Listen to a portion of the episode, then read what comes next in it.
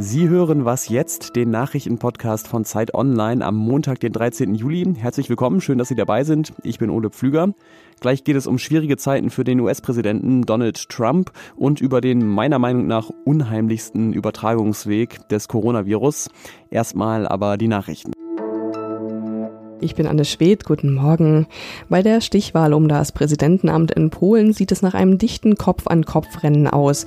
Amtsinhaber Duda erhält nach aktuellen Prognosen 51 Prozent der Stimmen, sein Herausforderer Traschkowski 49 Prozent.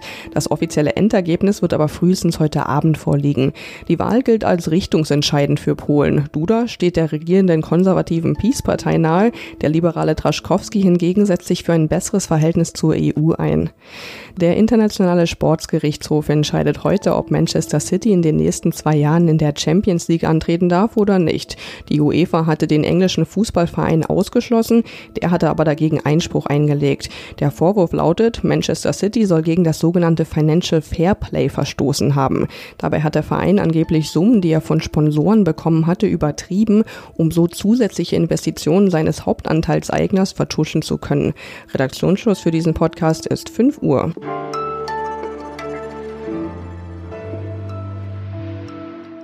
Diese Woche kommt das Buch von Mary Trump, der Nichte von Donald Trump, heraus und der Titel sagt eigentlich schon alles. Zu viel und nie genug, wie meine Familie den gefährlichsten Mann der Welt erschuf. Jetzt gibt's viele Enthüllungsbücher über Trump. Ich habe bisher nicht den Eindruck, dass ihm das so besonders geschadet hat. Ähm, aber es sind auch ansonsten keine einfachen Zeiten für den US-Präsidenten. Die Umfragewerte sind sowieso schlecht. Dann der Corona-Ausbruch in Tulsa, der wohl mit einem Wahlkampfauftritt von Trump zusammenhängt. Und der Supreme Court hat letzte Woche entschieden, dass Trump auch als Präsident sich nicht weigern kann, seine Steuerunterlagen der Staatsanwaltschaft zu übergeben. Außerdem hat Trump Roger Stone begnadigt, einen alten Weggefährten, der war in der Russland-Affäre zu dreieinhalb Jahren Gefängnis verurteilt worden wegen Falschaussagen.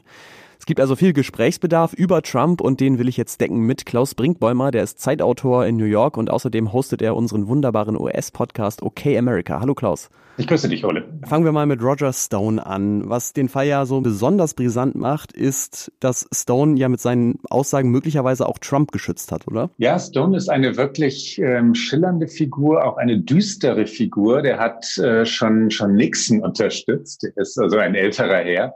Und äh, Trump hat ihn zwischendurch mal als Stone Cold Loser bezeichnet. Das ist in der Kategorie der, der Trump-Einschätzungen die schlimmste, die man erwischen kann. Dann aber hat Roger Stone eines gemacht, ähm, das andere nicht gemacht haben. Er war unbedingt loyal zu Donald Trump. Er hat ihn vor Gericht nicht belastet. Er hat ihn mutmaßlich geschützt. Das ist jedenfalls die Spekulation, ähm, wenn man jetzt, wenn man sich jetzt fragt, warum Trump ihn begnadigt hat. Und dann ist Stone verurteilt worden zu 40 Monaten. Du sagtest es schon. Äh, und Trump hat ihn jetzt begnadigt die Demokraten und viele hier, auch Republikaner übrigens, wie Mitt Romney, sind wirklich entsetzt, weil da der Präsident seine Macht die er laut äh, Verfassung ja hat, nutzt, um einen Freund zu begnadigen, der äh, erwiesenermaßen rechtmäßig verurteilt wurde. Ja. Dann gehen wir mal weiter zum nächsten Thema, das Supreme Court Urteil. Ähm, was hat das denn jetzt für Folgen und warum interessiert sich eigentlich die Staatsanwaltschaft New York für diese Unterlagen von Donald Trump? Was die Folgen sind, äh, ist noch nicht so richtig klar abzusehen, weil der Supreme Court den Fall zurückverwiesen hat an niedrigere Gerichte. Es wird auf jeden Fall so sein, dass wir die Unterlagen nicht vor den Wahlen sehen werden. Und das ist natürlich das Entscheidende. Die New Yorker recherchieren ähm, den ja auch berühmten Fall des Schweigegelds für einen Pornostar, Stormy Daniels. Ähm, der damalige Anwalt Donald Trumps hat das auf sich genommen und die Staatsanwälte wollen natürlich wissen, wessen Geld war das eigentlich, das da gezahlt wurde. Ganz wichtig ist eine Sache, Donald Trump hat gesagt, er sei immun gegen jegliche Strafverfolgung. Das war tatsächlich seine Rechtsauffassung. Und die ist vom Supreme Court widerlegt worden. Der Supreme Court sagt, jeder Amerikaner, jede Amerikanerin ist gleich vor dem Gesetz was im realen Leben, kleiner Einwand, natürlich so nicht ist, aber jedenfalls theoretisch und das gilt auch für den Präsidenten. Immunität ist ein total gutes Stichwort, weil ähm, man hat Donald Trump dieses Wochenende zum ersten Mal mit Gesichtsmaske gesehen. Ähm, und ich meine, es ist ja immer so ein bisschen schwer, Trumps Verhalten vorauszusagen, eigentlich unmöglich. Aber hast du den Eindruck, dass er vielleicht auch getrieben durch die schlechten Umfragewerte jetzt doch das Coronavirus und die Pandemie ein bisschen ernster nimmt als zuletzt? Nicht wirklich. Er versucht es nach wie vor wegzuwünschen und über andere Themen zu reden, die Wirtschaft, ähm, jetzt im Moment den Kulturkrieg. Er nimmt Corona nicht wirklich ernster. Er hat aber gemerkt, das muss er ja gemerkt haben in den letzten Wochen, dass die Frage der Masken so hitzig diskutiert wurde. Also wer eine Maske trägt in Amerika, so war es jedenfalls vor ein paar Tagen, äh, ist Demokrat, ist Biden-Unterstützer, ist liberal und ist weicher. Also als politisches Symbol wirklich die Maske, ne? Ja, ja, ja, ja. Das ist einfach, ja, also zu, zu einer Absurdität geworden, weil die Zahlen in den republikanisch regierten Bundesstaaten so rasant gestiegen sind. Wir sind jetzt bei 60.000 Neuinfektionen pro Tag, äh, inzwischen auch wieder bei fast 1.000 Toten.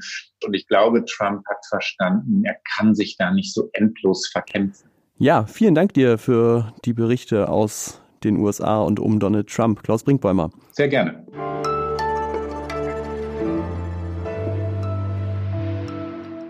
Und sonst so? Was für eine spektakuläre Rettungsaktion.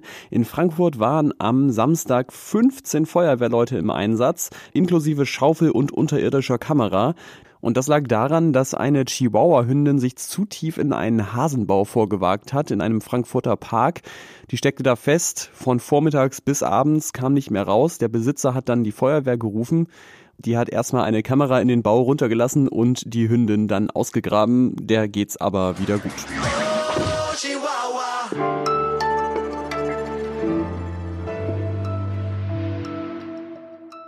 Die Weltgesundheitsorganisation WHO, die hat ja letzte Woche wieder viel Kritik einstecken müssen von Wissenschaftlerinnen und Wissenschaftlern, weil sie die Übertragung des Coronavirus über Aerosole, also über ganz feine Schwebepartikel in der Luft bisher nicht anerkannt hat. Da hieß es nämlich bisher von der WHO, dass das nur im medizinischen Kontext relevant sei. Ende der Woche hat sie reagiert, ihre Leitlinie angepasst. Die WHO erkennt jetzt, wie zum Beispiel auch das Robert-Koch-Institut, Aerosole als Übertragungsweg an, ist allerdings da immer noch ein bisschen zurückhaltend in der Formulierung. Was man bisher über diesen Übertragungsweg weiß und wie man sich vor ihm schützen kann, darüber spreche ich jetzt mit Maria Mast aus unserem Wissensressort. Hallo Maria. Hi Ole. Ich muss ja sagen, ich finde von diesen ganzen Ansteckungswegen, die es so gibt, das mit den Aerosolen eigentlich das Unheimlichste, weil ähm, ob mich jetzt jemand angenießt hat, also Tröpfcheninfektion, das weiß ich irgendwie. Aber das hier ist so schwer greifbar. Was weiß man denn überhaupt bisher über die Aerosole? Ja, da hast du total recht. Weil, also Aerosole, diese winzig kleinen Schwebepartikel, die entstehen ja beim Atmen, Sprechen, auch beim Singen. Und seit Monaten mehren sich da jetzt die Hinweise, dass Aerosolpartikel eine viel größere Rolle bei der Ansteckung mit Covid-19 spielen. Am Anfang hat man gedacht, Tröpfcheninfektion, Schmierinfektion. Und jetzt weiß man aber durch bestimmte Ansteckungsszenarien, etwa in einem Restaurant in China oder in einem Großraumbüro in Südkorea oder auch in den Gottesdiensten in Deutschland, ähm, vermutlich haben sich die Leute da über die Luft angesteckt. Auch die, auch die Tönnies Fleischfabriken, oder? Das genau, und auch in den Fleischfabriken. Ähm, bei all dem kann man sich das eigentlich nicht so richtig über Schmierinfektion und Tröpfcheninfektion alleine erklären. Und da kommen dann eben die Aerosole ins Spiel. Die sind winzig klein, nur so klein wie der Bruchteil von einem Haar, viel kleiner als ein Staubkorn auch. Und genau wie aber ein Staubkorn können die deshalb durch die Luft so wabern und ähm, bewegen sich mit den Luftströmen, mit warmer Luft nach oben, mit der kalten Luft nach unten. Oder wenn wir uns bewegen, dann wirbeln wir da die Luft umher oder die Klimaanlage macht es auch. Und äh, unklar ist aber, wie lange sich die Partikel in der Luft genau halten und wie lange sich auch das Virus daran haften kann und dann eben auch jemand anstecken kann. Und da gibt es Schätzungen von Forscherinnen, die von Minuten bis zu Stunden reichen. Das ganze Wissen ist ja schön und gut, aber man muss es ja auch irgendwie benutzen. Was kann man denn daraus ableiten, was man ähm, dagegen tun kann, sich über Aerosole anzustecken? Also auf jeden Fall kann ich dir sagen, triff dich draußen, wann immer es geht weil der Wind die kleinen Minipartikel eben so schnell zerstreut, dass die Ansteckung hier viel unwahrscheinlicher ist. Und je wärmer und trockener die Luft ist, jetzt gerade im Sommer, desto schneller verdunsten auch diese Mini-Tröpfchen und das Virus kann sich nicht mehr dran heften.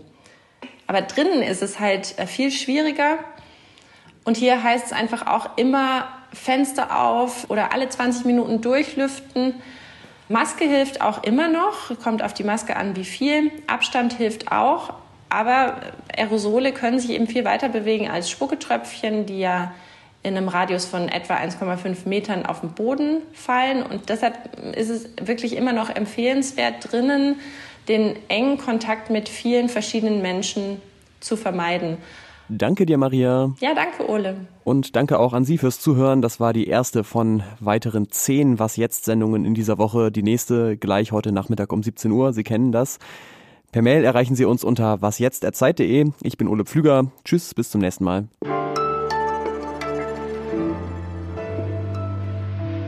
Restaurant in China oder in einem Großbaum, Groß, Großbaumbüro ist auch gut. äh, soll ich noch mal, soll ich noch mal von, von wo soll ich noch mal?